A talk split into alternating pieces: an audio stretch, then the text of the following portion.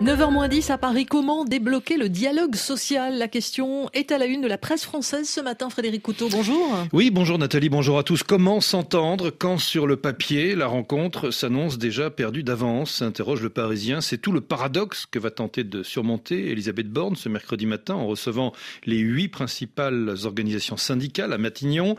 La Première ministre, plus que jamais fragilisée depuis le passage de la loi retraite au 49.3, doit relever un double défi, pointe le journal, euh, le dialogue avec les partenaires sociaux à l'arrêt depuis la présentation du texte le 10 janvier et tenter d'avancer avec eux sur différents sujets liés au travail. L'exécutif a intérêt à faire parler les syndicats pour que sa réunion dure, pointe les échos, mais ça va être difficile. Oui, si les syndicats ont de tout temps étiré le temps lorsqu'ils rencontraient un ministre, la durée de l'entretien étant le signe, pensait-il, de la considération qu'on leur portait, eh bien, ils ont cette fois en tête d'écourter l'entretien au maximum, relève le quotidien économique, surtout ne pas être dupe de la vraie fausse reprise du dialogue orchestré par une première ministre qui refuse de reculer sur les 64 ans. Le rendez-vous risque d'être très rapide, prévient Sophie Binet, la nouvelle secrétaire générale de la CGT. En effet, insiste le Figaro, plus que l'oreille attentive aux mots de ses interlocuteurs, la première ministre aura l'œil rivé sur sa montre.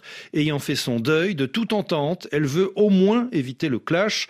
Que les acteurs de l'intersyndicale aient accepté de s'asseoir à sa table est déjà une victoire que la réunion tourne court serait une humiliation. En tout cas, relève le monde, le gouvernement mise sur l'essoufflement du mouvement de contestation et sur une possible division entre organisations de salariés à propos de la sortie de crise. Un pari pour le moins audacieux. Demain jeudi, nouvelle journée d'action. Avec quelle participation? Et puis, autre étape, le 14 avril, avec la décision du Conseil constitutionnel sur la conformité de la loi sur les retraites.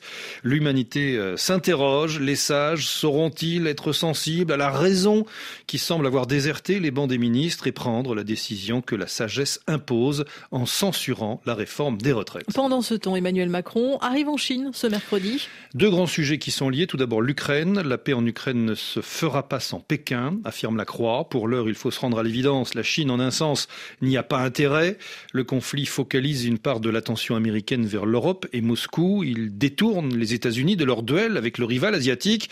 La Chine, bien sûr, n'a pas souhaité cette guerre, mais il serait naïf de considérer qu'elle fera le moindre effort pour y mettre fin tant qu'elle tirera son épingle du jeu. Et puis, autre grand sujet, à l'occasion de ce voyage, l'économie.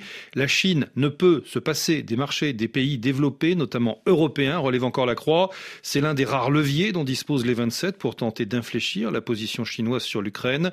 Jouer de manière résolue de l'arme du commerce permet d'éviter que la Chine livre des armes à la Russie. C'est un minimum.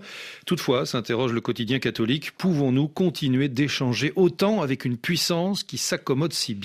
De la guerre sur le sol européen. Enfin, c'est à lire dans Libération une enquête sur les menaces terroristes de l'ultra-droite. Oui, des groupes radicaux euh, qui s'organisent sur les réseaux sociaux, affirme le journal, pour préparer des actions violentes contre des communautés, euh, des élus ou encore des journalistes nommément ciblés. Un danger pris très au sérieux par les services de renseignement, mais un danger passé sous silence par le gouvernement. Commentaire de Libération sur les dix derniers attentats politiques déjoués en France 7 étaient liés à l'ultra-droite.